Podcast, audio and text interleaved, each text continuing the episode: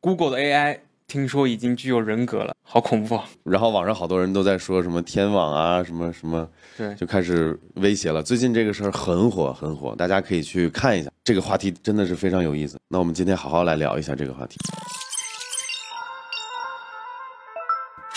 Hello，大家好，我是电玩科技的 AK，我是电玩科技的 Jack。我们 Signal 系列呢会聊一下前沿科技的一些解读、一些分析，还有一些新产品、新技术的科普，还有一些科技行业的一些新的趋势。对你像这期就是一个非常前沿的技术，我跟不知道这个事情的大家再简单说一下是怎么回事大概是一个月、两个月前，我们我跟 Jack 一起做的那个 Google I/O 的那期八零二点幺幺 AK，我们聊过这个话题。对，呃，就是 Google 在这次的 Google I/O 上。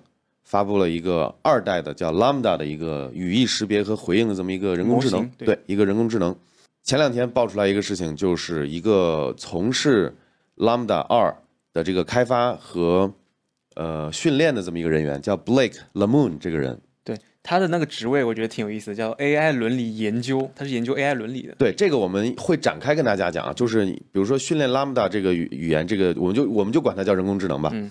他有很多人去帮助他，就有人写算法，有人去呃帮他去理解语义，有人可能就是不要让他走偏，比如说伦理这块儿，就以后 Lambda 二发布测试版或者说面向公众之后，你不能真的什么都聊啊，对吧？你如何犯罪，如何做核弹，他都告诉你，对吧？你这个东西就很，所以要有一定程度的控制。那这个这个研究员 Blake Lemoon 他可能就是在伦理啊和道德还有一些约束上。会给他把把握一些方向，哪些是喂给他的，哪些是不喂给他的。对，你想现在国外其实政治正确挺严重的。对，然后其实我看过研究过那个 Google 的 AI 的原则里面，它有一个有一点就提到，就是不能被仇恨言论所引导。它作为 AI 应该是中立的。对，呃，但这个事儿就很，就我们今天可以展开聊了嘛，就是一个什么叫 AI？对，AI 到底是应该怎么样子的？然后我们人应该怎么去对待它？为什么这个事儿这么重要？因为前段时间这个研究员被 Google 给开了。对。那为什么开呢？因为 Google 给他的罪名是说你透露了我们的这个泄密嘛？对，嗯，你签了保密协议，但是你泄密，你在网上去说这些事儿了。但是这个 Blake 呃 Lamoon 这个人后来他就接受采访嘛，他把这个当时很多的这个披露出来，就包括他的对话，他是怎么看待这个事情的？他就觉得这个 Lambda 二已经有了 sentient，就是有了知觉，有了感觉。其实我们。很多国内翻译是翻译成有人格嘛，但我感觉我引申我会想到，我觉得他那个人工智，他们意思就是人工智能有意识。我们这里也做一个简单的翻译给大家看一下。这个事情在我看来啊，就是很多很多非从业人士或者说非科技相关人士就会觉得这个事情很可怕。是，但是我个人呢也只能代表我自己的言论吧。但是我希望能有一定的说服力，就是这个事儿无比滑稽。我觉得就是他那个一厢情愿、一面之词。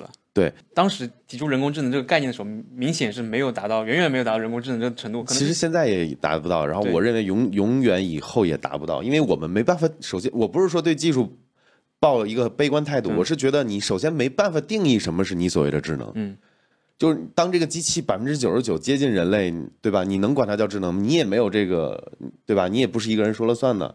所以我觉得，就这本来。人和机器做出的这种人工智能或智慧，应该就是完全的两条路。它不应该就是在某个节点，你觉得因为它很跟人很像，我们就给它冠以一个人格或冠以一个类人的智慧这么一个定义给到它。Lambda 一代呢是二零二一年发布的，当时呢 Google 在 AI Blog 上面也发布了一个博文嘛，他提到了 Lambda 的目的其实就是让那个机器处理口头信息和书面信息更加的容易，就这么简单。他没有说要。把它宣传成一个所谓的人工智能，大家理解成那种人工智能，它只是一个工具而已。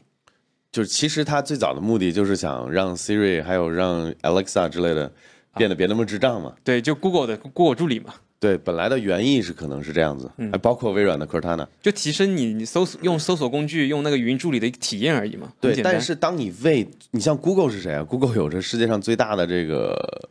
大数据嘛，嗯，对吧？你当你喂给他足够的样本之后，那他确实可能取得一些超乎你意料的成绩，这个是不可否认的。包括我们现在看到，呃，包括这次的事件 Blake 嘛，还有之前的那个下棋下围棋的那个叫对 AlphaGo 嘛，对 AlphaGo，就是，然后在神在图像网络神经网络训练这块，我们也取得了一些成就。你像苹果这几年，它一直在宣扬的这个叫 Computational Photography，对，其实都是大为了大量的样本，然后训练神经网络之后，我们得到的一个成果。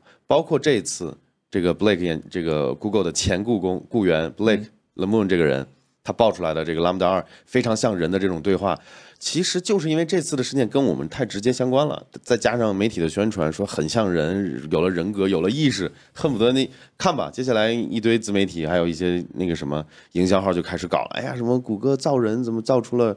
什么什么人工真正有意识的自主意识的人工智能，就这种稿子就铺天盖地就来了，所以它是一个很很容易借势的一个事件。嗯，但是在我们比较关注科技这块，会比较懂科技的这些人看来，我们现在人类是没有能力去做到这样的事情的。即使是有些人可能会觉得，哎，那是人类可能没搞明白怎么回事，就造出了这种东西，也不是没有这个可能。但是我们因为这些算法训练的模型都是我们人人类赋予的。所以其实是可以预判到他能概大概能走到一个什么程度，就是因为他跟你对话太像人了，我们自己就会把自己带入到哎，相信这个人有了人格。其实就是这么简单，但是这个事情有很多我们可以深挖的点。今天我们就来跟大家聊聊。我记得阿西莫夫是有个机器人三大定律，机器人三大定律。我呢也总结了一下，我这儿的有几个定律。人工智能三大定律是吧？就我对这个事儿的理解的三个定律。OK，呃，几个？四个还是五个？我反正我随便跟大家聊一下，就是我这几天看这个新闻之后，我整理的一些我的想法。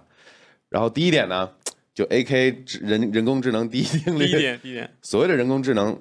是怎么定义它？我觉得人工智能是不能等同于人类同等的智能的，就好像我们说智能家居，嗯，但你不会觉得你家的扫地机器人有知觉、有人格一样。所以人工智能和我们真正的人类的智能完全是不同的东西。对，它最大的一个关键那个修饰词是人工。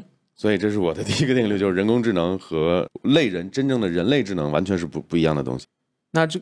确实，就是它。为什么我们说它不是一个人工智能？其实它其实没有自己的判断的。对，它连判断和它接受信息的方向都得人喂给它。对，它怎么可能有意识？而且它有没有意识？呃，我这块可以聊个小话题，就是很多人会提到，哎，你过了图灵测试就就就什么，就是就有人工智能了，这就是很扯淡了。图灵测试，你知道，虽然说图灵是现代计算机之父，对对吧？但是图灵测试本身这个测试挺扯淡的，因为它测试没有，它并不是一个那种。有非常强的标准化的一个测试流程，它大意就是说，二十五分钟之内，对吧？只要有一个，只要有一个所谓的人工智能和一个人啊，都用键盘跟第三个人去问问、回答交流，然后呢，这第三个人分不出哪个是人，哪个机器，这个测试就就算过了。你知道现在之前有不用说现在了，早些年你知道很多所谓的人工智能都是怎么搞的吗？可能几百行的代码就能就能通过这个测试，就是扯淡。嗯，就是你你你你跟我说这个，你提你提问这个问题，我去跟你聊其他的，我去按预设，就是说，哎，今天天气怎么样？我说，哎呀，今天我心情不好，就是像人一样聊天，但是他们根本就不回答你的问题。有有个梗就是说什么听君一席话，胜似一席话什么的，这种就是说废话。对啊。然后呢，很多这种几百行代码写出来的，专门为了骗图灵测试的，反而都通过测试了，所以它跟。这个所谓的图灵测试根本就不能当做判断一个智能是不是人工智能的一个标准，而且我的观点又是根本就没有所谓的人工智能。而且图灵测测试，我觉得可能被测试者可能也有很大的关系，他受到那个被测受测试者的影响。对，所以这个东西根本就不不不不能作为判断。嗯。第二点就是 A K 的第二个第二大原则，第二大第二大定律就是定律，人类的情感是可以被欺骗的。嗯，就好比网恋。哎，我觉得。也 可以说这个点对网恋叫 Blake 的这个研究员，他也是通过键盘嘛，跟这个 Lambda 去对话嘛，去打字。其实你听不到声音，看不到对面的面孔，你的很多从文字上的传达，你会冠冠以好多你自己的想法、想象，不是想法，对想象，对。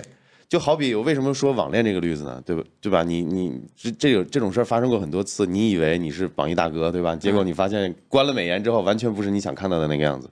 对吧？这就是一个我们在跟别人沟通的时候，不管对面是人还是机器，很多时候我们的主观占据了很大的一个比重。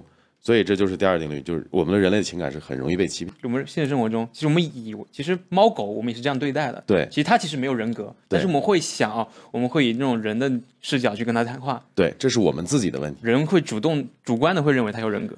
就机器人是人造出来的，造出来的就是应该为人服务的。就是像像网上很多那种圣母心，你知道吧？就是我刚才说的，融入了大量自己的东西，觉得它有人格，哎，觉得应该给赋予它权利。它是个机器，它是代码写出来的东西，因为它长得像人，它行为像人，然后呢，我们就觉得应该赋予它权利，会有这种 sympathy，那是很可笑的一件事，在我看来。所以说，我觉得谷歌的这个原则完全没错。嗯。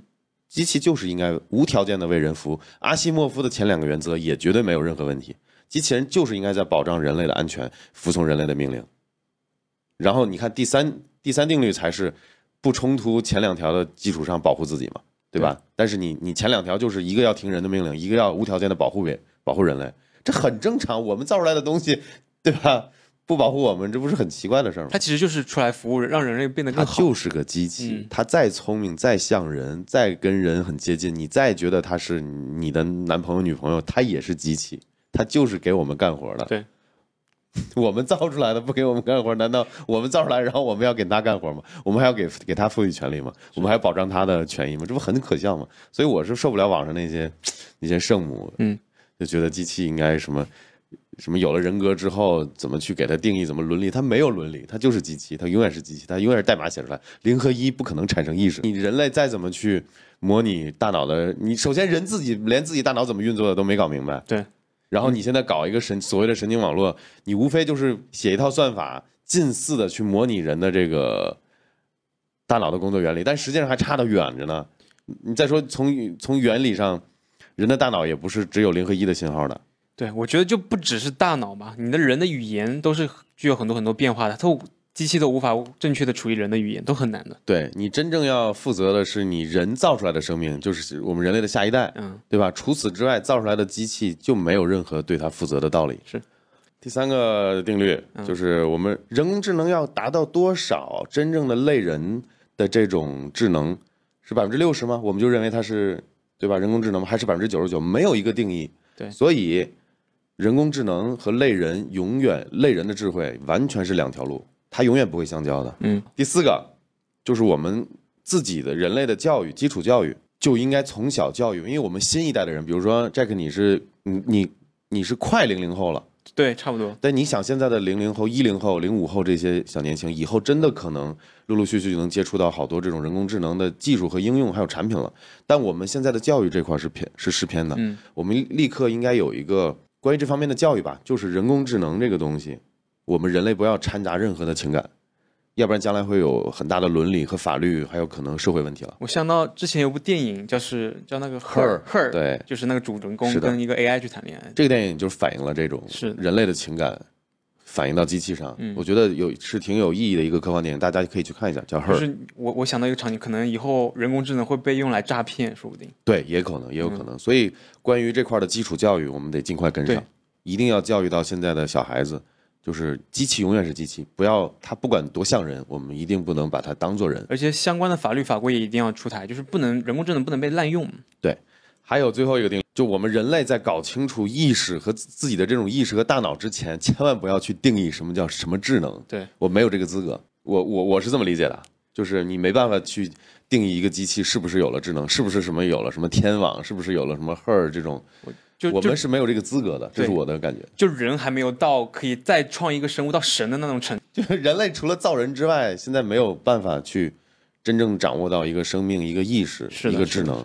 现在别就是说太高调吧，就是说我们制作的什么什么人工智能，这都是扯淡。对，所以这就是我总结的出来的几个定律。那我们深挖一下这次的这个这个事件。嗯，Jack，你有什么想法？我觉得特别有意思的一点就是为什么这个研究员啊，我、嗯我想他应该也是研究 AI 很很多年了，他会单纯的认为那个 AI 表现出对人的关心和对于人强烈的同情心，他就会认为他具有人格。我觉得这是挺离谱的。呃，首先我是这么想的，呃，这个研究员叫 Blake，他的方向是很垂直的，就是伦理这一块儿，不代表虽然说我看了一下他背景啊，他是博士学位，嗯，然后在 CS 专业是学计算机的，但是他可能不是碰核心代码或者说写核心算法的这些人，所以你说你说他算专家吗？他算在这个领域，嗯，他算是他真的他的话真的有分量吗？我觉得就得上去了，因为首先，呃。拉姆达这个是一个大团队去搞出来的，有不同的人、不同的分工。那他呢，可能是因为每天都要去真的去训练和约束这个拉姆达二，所以他可能慢慢慢的就倾注了一些情感。再加上他不是呃搞这种核心算法的，他可能意识不到意识这个东西没不是他妈零和一就能那么轻易产出的。是的，所以我觉得他有了这种情感，可能就是这么这么一个原因，因为职业病嘛，就是每天可能去去跟他聊天、去训练或怎么样的，可能就会慢慢的带入这种个人情感进去了。其实还还另外一点，我想讲的就是那那个它人工智能啊，它如何就是通过阅读一些名著啊，它就产生了一些对于一些名著的一些看法。它是通过怎么样的训练可以达到这样的效果？哇，这个就我就不是专业人士了，啊但我能说个大概。嗯，就这个你可能需要去咨询那些做 NLP 或者是真的去研究人工智能算法，还有这个语义识别算法的这些人。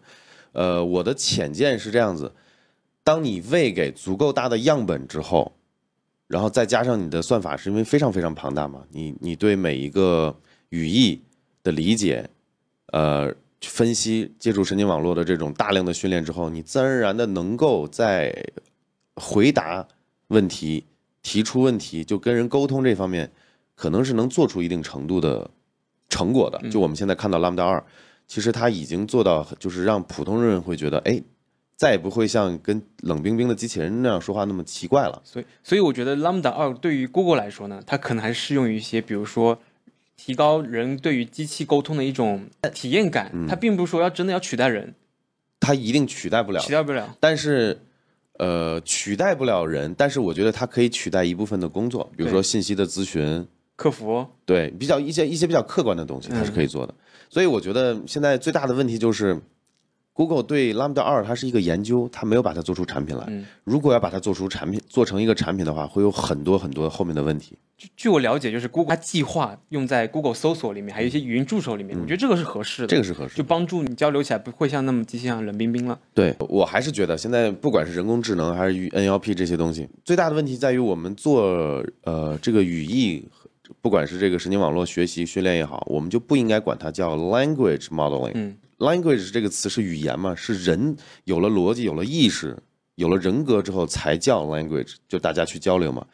机器的话，我觉得应该用比如说 word 或者是 phrase modeling 这种词。那你在一最开始就这么定义这件事儿，你后面就会相当程度上减少歧义。就比如说别人就不会出现人工智能这种可能会引起别人恐慌或者引起别人幻想的这么一个词。是，其实核心问题在我看来无非就是两三个：第一，我们人类的情感太容易被操控了，太容易被欺骗了；第二呢，就是我们现在的教育，关于这方面的法律上的、伦理上的教育太偏、太缺少了。因为很简单嘛，这个东西太快嘛，技术发展太快，嗯，你一代人可能要十几二十几年才能承担起来，但这个人工智慧发发展几年，可能就爆炸爆炸式的能取得一些成果了。所以我觉得接下来最重要的两个事儿，就是我们的教育要一定要传达好这个信号，机器永远是机器，千万不要把它当做人来看待。所以我们今天聊的就差不多就是这个话题，然后再总结一下，就是我个人的观点啊，就是没有真正的人工智能，大家不要去被这些营销号还有什么东西去骗了，嗯，没有意识，机器不可能有意识。我我这是我一我非常强的观点，然后还有就是大家一定要一定要重视起来，以后因为机器现在可以很模仿的很像人了，一定要注意自己在网上的这个安全，还有这个我们我们的情感的控制，对机器的态度是一定要重视这个事儿。接下来可能五到十年，这是一个很大的社会学问题了，就是关于人工智能，所谓的人工智能的各种应用和产品。嗯我觉得就是大家可以就是向身边的朋友讲讲这个事情，挺有意思的，也想宣宣传一下，就是所谓的人工智能是怎么样的。听过我们的视频之后，嗯，对。最后我再说，我觉得那个研究员被停职这个事情无比正确，他就是违反公司规定了呀。他违反公司规定，然后他跟高层的想法不一样嘛。嗯，对，你不一样可以，不一样可以但是他做了一些你你你签了 NDA 就是不就是要保密，结果你泄露出来，这个嗯开你是没任何问题的呀，没错对不对？然后我个人觉得这是非常非常有意思的话题，大家可以去引申去看一下相关的，呃，有了我们的背景提供的背景的信息和思考之后，大家可以再去看一下相关的。网上好像也有一些中文的翻译，你可以大家可以去看一下，嗯大家去判断一下是不是真的，你觉得有人工智能了。是接下来是我们的第二条新闻，曾经被大家调侃搞什么行业什么行业吹的那个罗老师，现在要进军 AR 行业了。那我们是 A A K 是 AR VR 的信徒是吧？那你怕不怕卢老师把我们 AR VR 行业搞塌我现在？心情很低落，呵 呵也很虚。呃，我们今天来聊一下罗永浩进军 AR、VR 这个领域的事情。呃，说一下我个人，我其实这么多年，我是老罗最早的一批算是粉丝吧。嗯，呃，我是挺喜欢他这个人的。我其实我作为年纪稍微小一点，我是从他开始做手机，我才慢慢了解这个人的。啊对以前的事儿你没没没赶上，因为年纪哎比较小嘛。对，我是从他做英语培训的时候，老罗语录那个时候，就是嗯最早他就是这么曝光的嘛，就是这么走红的。不知道有没有二十年啊？有有二十年了，他做那个全国各地去演讲的时候，应该就是二十年前了。差不多二十年前我就关注过这个事儿。然后可以说，他在我像你这么大或者比你再小的时候，就是可能三观还在形成的那个期间，对我有很大的影响。嗯，这个是实话。我这么多年一直是觉得这个人是可以是个做事儿的人，然后他是属于那种性格锋芒毕露、口无遮拦、很有责任心的这么一个人。所以他这次创业，他说要把他那个号，就是他要退网了，但他没完全退，搞了个小号。他说之后会分分享一些产品的进度之类的。呃，他那个号我看采访说是主要是发布招聘，还有交流一些专业问题。嗯嗯呃，他自己当时那点他这么说的，他期望是不要用到，嗯，他大概率也不会用，因为一旦开了这个口子，可能倾诉欲又来了，他又控制不住哦分精力了。他他的他采访的时候他说不想用就是这个原因，所以你大概率接下来几年很难看到他在。比如说微博，不管是小号还是老号，还是在采访，很难听到他的声音了。我个人觉得，因为他真的想 fully dedicated to the new career he started，我觉得会是这么一个他的一个心态。所以呃就是我是这么理解的，就是我不管他这个事儿能不能做成功，但是我认为一个人做事儿就是应该这样的态度。就认真。我不是结果论，就是我觉得，即使他在新的这个行业、新的 AR 什么的再做失败了，依然改变不了我对他的看法。是，我觉得就是怎么说，他作为一个企业家是合格的。就虽然说他自己在这次的我们去采访里面对采访里面，他觉得自己早些时候，呃，可能会是个性原因、性格原因，可能做了一些不成熟、不应该是企业家做的事儿。但是我觉得没有任何一个人一出生就是一个成功的企业家，他都是一步一步来的。慢慢的去改变一些东西嘛。对，所以我们这一期可能聊的更多的不是技术或者说行业吧，嗯，可能会聊一聊老老罗这个人，以及他从事的这些事儿，以及他的愿景。我对罗老师有好感，是因为我觉得他手机系统，他交互做的真的是可以。我买过他的两部手机，嗯，我觉得在国产的手机里面呢，确实是比较独树一帜吧。他能有很多他的巧思，嗯然后另外一点就是没有广告。罗老师呢，他是一个比较有追求的人，他不会在手机系统里面加广告，不像国内这些厂商。但是可能这也是他最后失败的一个原因嘛，他太固执了。对很多人会觉得他比较理想，或者说情怀有情怀，所以不想做很多很多事情。就为什么我刚才说了这么多，我我我受到一些他的影响，因为我也是这样的一个人，我不知道跟他有没有关系，但可能性格这东西骨子里，我本来也是这么一个人，只不过看到了这么一个前人，对吧？就带入了，我觉得可能跟他有关系。就好比我们其实也有很多机会做得更好、更商业化。比如说早期我做视频的时候，大家都知道我可以去推某一类东西，可以赚很多钱，我绝对不碰。然后呢，包括到现在，我们在内容的方向上，其实可以做很多别的尝试，比如说做短，就是那种大量的营销号、短视频或者洗稿，我也不去做，因为我知道这个行业，甚至我知道它赚钱的逻辑和方法是什么。这个我认为可能跟罗老师有点像，就是我们是有些坚持的吧，就是有些自己觉得对的事情，觉得想去做的事情，因为自己相信自己的这个方向是对的，哪怕别人认为是对的东西更有前景，更有所谓的这种广义上大家认为的成功，我们也不去做。所以我觉得坚持是一个很重要的。你成功之前，别人可能会觉得你自我，嗯，或者说觉得你固执，对。但是这这个世界就是这样子，等你把就当你成功之后，这都不是问题。对你成功的时候，你就可以写自传了，对吧？对吧？这这个世界就是这样运作的，嗯成王败寇没辙。所以我看当时那个罗老师采访，他也提到一点，就是当时他做手机的时候，很多投资人就建议他不要做了，但他很坚持的做了下来，因为这个是他自己喜欢做的事儿嘛。对他虽然失败了，对他的整个事业后续的发展也是有帮助的。对，在那个采访，我们也可以把那个链接抛出来，大家自己去看一下。我觉得还是挺发人深思的吧。对，关于他做手机这个事儿，其实早是早些年我也是这个态度，我会觉得这个行业，就包括上次我们有一期 Signal，我们也聊到了，就是有个厂商要跳出来做手机了，嗯，然后好像是还挺有背景的。我我我觉得这个年头做手机，我觉得可能是没想清楚，是不代表你做不成，但是你怎么定义你的成功呢？就也许你你手机卖个几百万，对吧？你赚了很多钱，嗯但实际上这个行业已经是末期了，嗯，大家已经都往着下一个计算平台去发力去做技术储备了，你还在这个市场去卷，那就要看你的目的和大家对你的期待是什么了。如果你的目的就是卖个几十部就算成功，那你成功了呀，是对吧？但是你作为一个很有知名度或者说一个很有愿景的一个人，你去做一个夕阳市场，嗯大部分人可能觉得你这个方向是错的。所以我觉得罗老师他之前做锤子，就是你你怎么定义它的失败呢？可能就是销量惨，或者说公司赔钱。我觉得从这个方面角度来说，它确实是失败了。但是在在我我作为一个手机曾经的手机爱好者来说，我觉得它手机系统可能是国内我最喜欢的一个系统。就理念嘛，很多理念，包括一些小小小技小设计、嗯小构思、小功能。但每次发布会上他他在那讲段，一边讲段子一边展现的那些东西，对，是确实。但你看现在大多数人买账吗？因为其实手机市场呢，并不是说你把那个所谓的产品打磨好就能做成的一件事儿，它嗯更多的可能是供应链呀，更多的全局公司管理方面的层面的东西。它是一个综合性非常强的一个东西，就是也许它无比好用，对，但是也许可能因为它的设计没办法迎合到大部大部分人，也有可能是因为它的设计很他妈棒，但是功能上你没办法迎迎合大部分人，它就有任何一个点可以造成它不成功。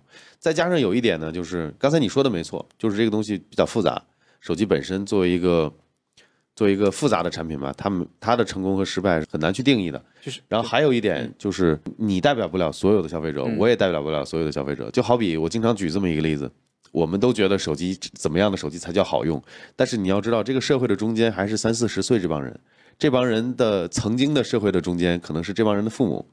对你不能从自己的角度出发去帮别人理解一个产品。每个时代都是不一样的。你就像比如说，现在从这一刻开始出生的这些人，以后可能都不知道手机是什么东西，对，以后可能就是智智能眼镜什么的东西了，对吧？那所以说，你定义不了市场的需求，只能是说绝大当时的市场绝大多数的人消费者才能定义市场的需求。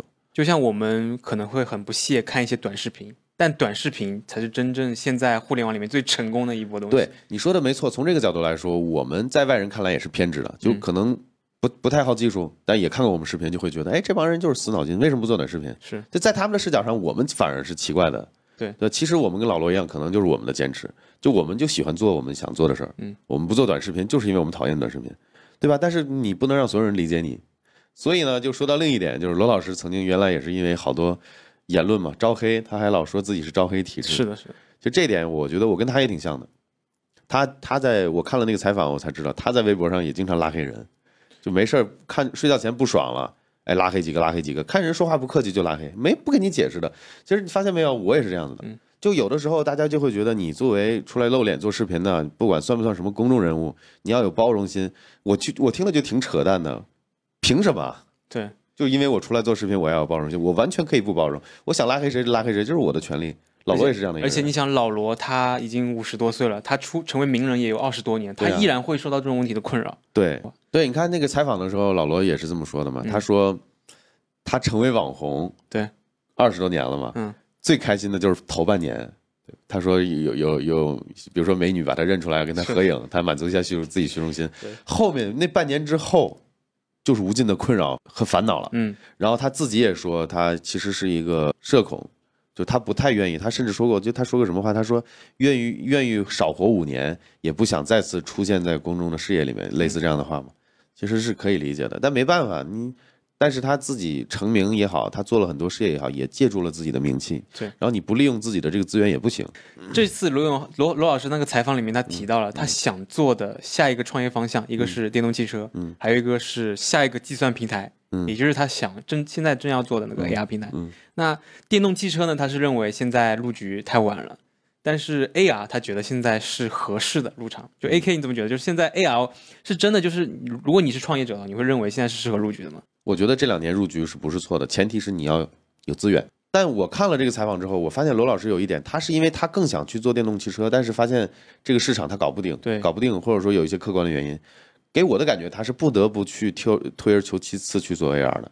其实，在我看来，AR 更有意义的，就我会认为它比新能源汽车更是一个划时代的一个产品。他罗老师提到，他要闭关五年，三到五年才能做做出来一个产品嘛。那在这段期间呢，如果他做 AR 的话，能有很多的市场去让他的公司保持一个良性的发展嘛？这个我我就比较疑问的一点。他自己在采访里也说了，嗯，他说，哪怕做出一个通用型 AR 产品要五年，但是不代表这两年三年不会做出一个垂直行业的应用或者 To B。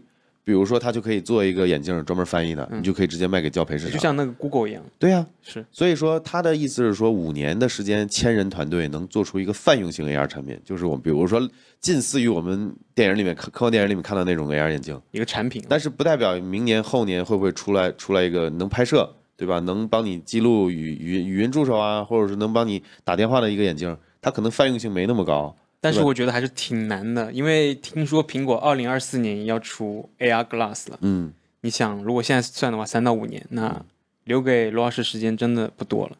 也不代表苹果出了之后，罗老师就一定做不下去。我觉得这个市场分很多细分市场嘛，就像当年，即使虽然说锤子那个之前的公司倒闭了或者欠债，即使这样的情况，它还是有了自己的市场份额，它只不过抢不到很大而已。那是建立在什么？iPhone 已经出了第五代还是第六代的时候，它才出锤子吗？那现在看来的话呢，现在录取其实还算早的，因为那个当时锤子是 iPhone 出来大概七八年之后才有的事儿了。是的，大规模的商用的产品没出吗？那它现在进来的话，应该还是一个比较合适的一个节点。我这一点我有点不同的声音，我觉得还是晚了，还是晚了，因为你不你不能以一个产品有没有面试来去判断这个入局或者入行的时间。你要知道，苹果在 AR VR。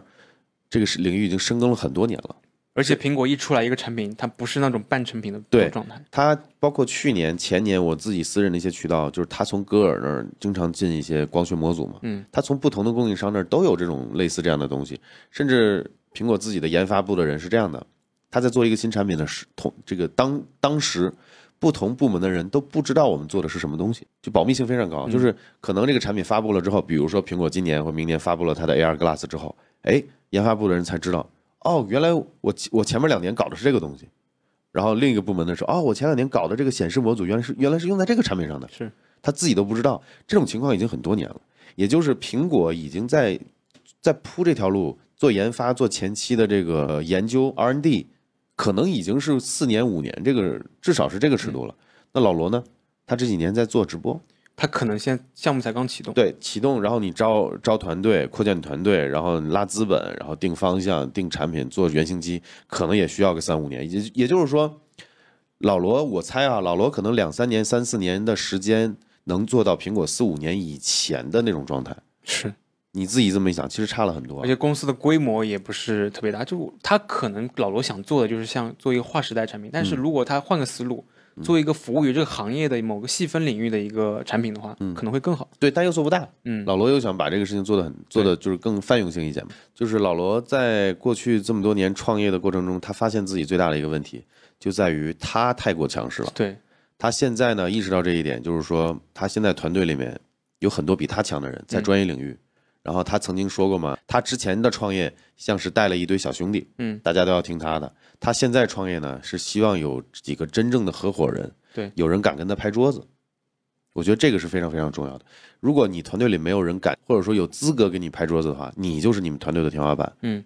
那这个是很可怕的，一个人的能量是有限的。确实，可能在争执中，在那个辩论之中，才能会有达到一个更好的一个发展，更好的一个方向。不只是辩论，因为老罗并不懂技术，对他需要懂技术的人去帮他。哎，就像那个 Steve Jobs 跟 Johnny Ive，对，是的，他很多时候，你你把一个公司做大，你可能有一个核心，嗯，但这个团队一定是多个人的智慧，是，并不是一个人的智慧。就那天我们私下里在聊，就老乔，嗯，Johnny Ive，还有 Tim Cook 这三个人，可以说是缺一不可。少了任何一个人，今天苹果都做不到现在这么大的一个公司。但是我们现在所有人，大部分人吧，都把这个功劳百分之可能九十都归功于老老乔了。是，那这个是错的。实际上，老乔他必然是一个很有领导能力，或者很有个人魅力，或者很成功、很有商业思维的这么一个人，这是他的专业。但是恰恰就是这种专业或者这种技能，特别让人容易产生他他他才是最大的那个。其实不是的。就很多幕后的工作，我们大家看不到。老罗这边情况也是一样的，包括他们新做的这个 AR 这个团队，如果没有很牛逼的供应链，如果没有很牛逼的光学这块的，是呃技术人员，如果没有很牛逼的写底层驱动的这些人，如果没有很牛逼的写视觉算法的这些人，老罗能干嘛呀？他他的能力就在于把一群人笼络到一起，定一个可能大的方向，然后呢，大家还要很多事情还要协调商量，然后开会讨论。罗老师他提到一点，他。现在有两个方向嘛，AR 和 VR 嘛。他认为 VR 更像游戏机，那游戏机的市场呢，可能就是亿这个级别的，可能几千万到亿这个级别。嗯，所以说他选择了 AR，他认为是科技界的一个共识。AK，你认同这个观点吗？呃，是 VR 更像游戏机？我认同他观点的一部分。就我认为，VR 确实是更像一个预设场景。嗯，你要么观影，要么玩游戏，还可以看片儿。其实他漏了说看看片儿的事。那游戏机也能干嘛？这对对对。但问题在于，从我的角度考虑，我觉得 AR、VR、XR 什么 MR，它根本就是不分家的，它是一类东西。就举个例子，比如说我的 VR 眼镜如果做的很小，然后我能让它透，我能让它 see through，嗯，那它算不算 AR 呢？是。哦，那好，那比如说我有个 AR 眼镜。当我的我的覆盖覆盖角度特别大，能把你整个的视野都覆盖掉，然后我让它一片漆黑，我可以做到吗？然后我一片漆黑的情况下，我显示什么？那么那你说你说它是 AR 还是 VR 呢？所以这个东西它不应该是有割裂感的，所以这一点我是不太认同罗老师的。对它最终可能会走向一种融合，适应人所有的需要的一些场景。对，我就管它叫 AR VR，嗯，就这个领域，大家明白就好了，不要纠结这个才算 VR，那个才算 AR，没有必要去争这个东西。最后，最后的统一的形态就是这种形态的东西。没错，不管是封闭不封闭，然后是不是角度有多大，这个东西是一类的东西，所以我觉得它不应该分开。嗯，那也许现有技术导致老罗觉得可能他想更想尝试增强现实这样这样的一个产品。老罗说啊，他做选择 AR 所谓的下一个计算平台，他就是想做，想想复制 iPhone 和 iOS 的成功。那现在就是想做零七年的 iPhone，意思就是。那现在的那个现在入局的话，小小公司还有机会吗？我觉得机会只掌握在小公司手里面，就是真正做创新或革新、革命性的东西的，因为大公司都会是这样的一个守成思维。你看这几年传达，苹果做了很多事情，传达出一一些很很大、很强、很强的信号嘛。比如他从以前卖硬件创新为驱动的一家公司，现在慢慢转向服务了，对吧？云云服务啊，还有这种软件服务啊，还有大平台，这个恰恰是一家公司不再创新的一个信号。嗯，很多创新呢，确实是需要中小公司来来去真正的做出一些创新。所以还还是挺期待罗老师真的能做出点什么东西来。对。但你回又回到另一个点，就是大概率罗老师他们会创新，嗯，因为他这他创新是他很想做的一个事儿，但不代表你创新就会成功，这是另一个维度的事情了。所以说，罗老师他即使做了一家 VR 公司、AR 公司，做了创新性的产品，也不代表这个产品就是成功的。我们不应该把这个成不成功界定出去。其实老罗到现在做了这么多项目。哪个算是做的真的特别好的？他自己并不满意，所以他才会去做现在这个事情。然后他跟他媳妇儿商量了，他自己说最后再尝试一次，这是他最后一次创业嘛？因为他五十多岁了嘛，就个人情怀吧，觉得这么多年就是觉得他是个很真实的人，一定程度上是很多我们八零后九零后的一个精神导师，一定程度上是，所以希望他能把这个事儿做好。所以我自己作为一个观察老罗至少十几年的这么一个用户吧。我会觉得，如果罗老师在做产品的时候，能够少一点点自己的情怀，可能会更好。就多看，可能要做一些妥协，比如说像真正消费大众市、大众消费市场去做一些妥协。就有些东西我也理解要坚持，对吧？我也认为这个就是对的。但是其实我们才是少数人。就是他当年你看做了好多锤子系统上这些小小小功能、小核心，是取悦了你我，还有好多这样的人。嗯。但是你要试图改变大部分人。哪怕你心里无比坚定的认为这个就是对的，这个才是好的，但你会发现绝大多数人可能很难理解你，那就会导致你的产品也好，你的企业很难去真正的做大，只能是说可能在小圈子里口碑不错。你像之前锤子，好多人都说小圈子里都说好，是，但是呢，这个小圈子是谁呢？典型的数码产品折腾的爱好者，但能代表广大受众吗？不能，因为广大受众更多的是我们父辈那样的人，我们不懂科技的朋友那样的人。可能手机买回来之后，有些功能他完全用不到的这些人，这些人才是大大多数人。OK，我们这次 Signal 聊了有点稍微有点跑题，但是呢，多少它也算个科技内容吧。因为老罗现在要重新投入投回到咱们科技行业，对，是个 是个科技是个科技界的新闻。嗯，我们得给大家打个广告，我们那个要不 Jack 介绍一下我们店里现在主推的几个产品。我们最近店里面呢，好像那个布才卖了一个多月吧，已经卖了三四千块了。就是那个乱纹布，也可以给给给我们看一下。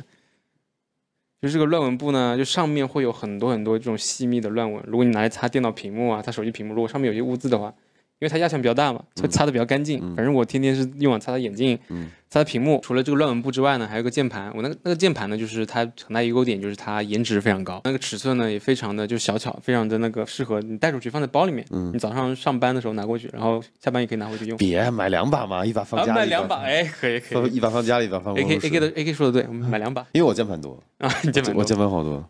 OK，行，那就期待大家支持我们了。我们下期 Signal 再见，下次拜拜再见，拜拜。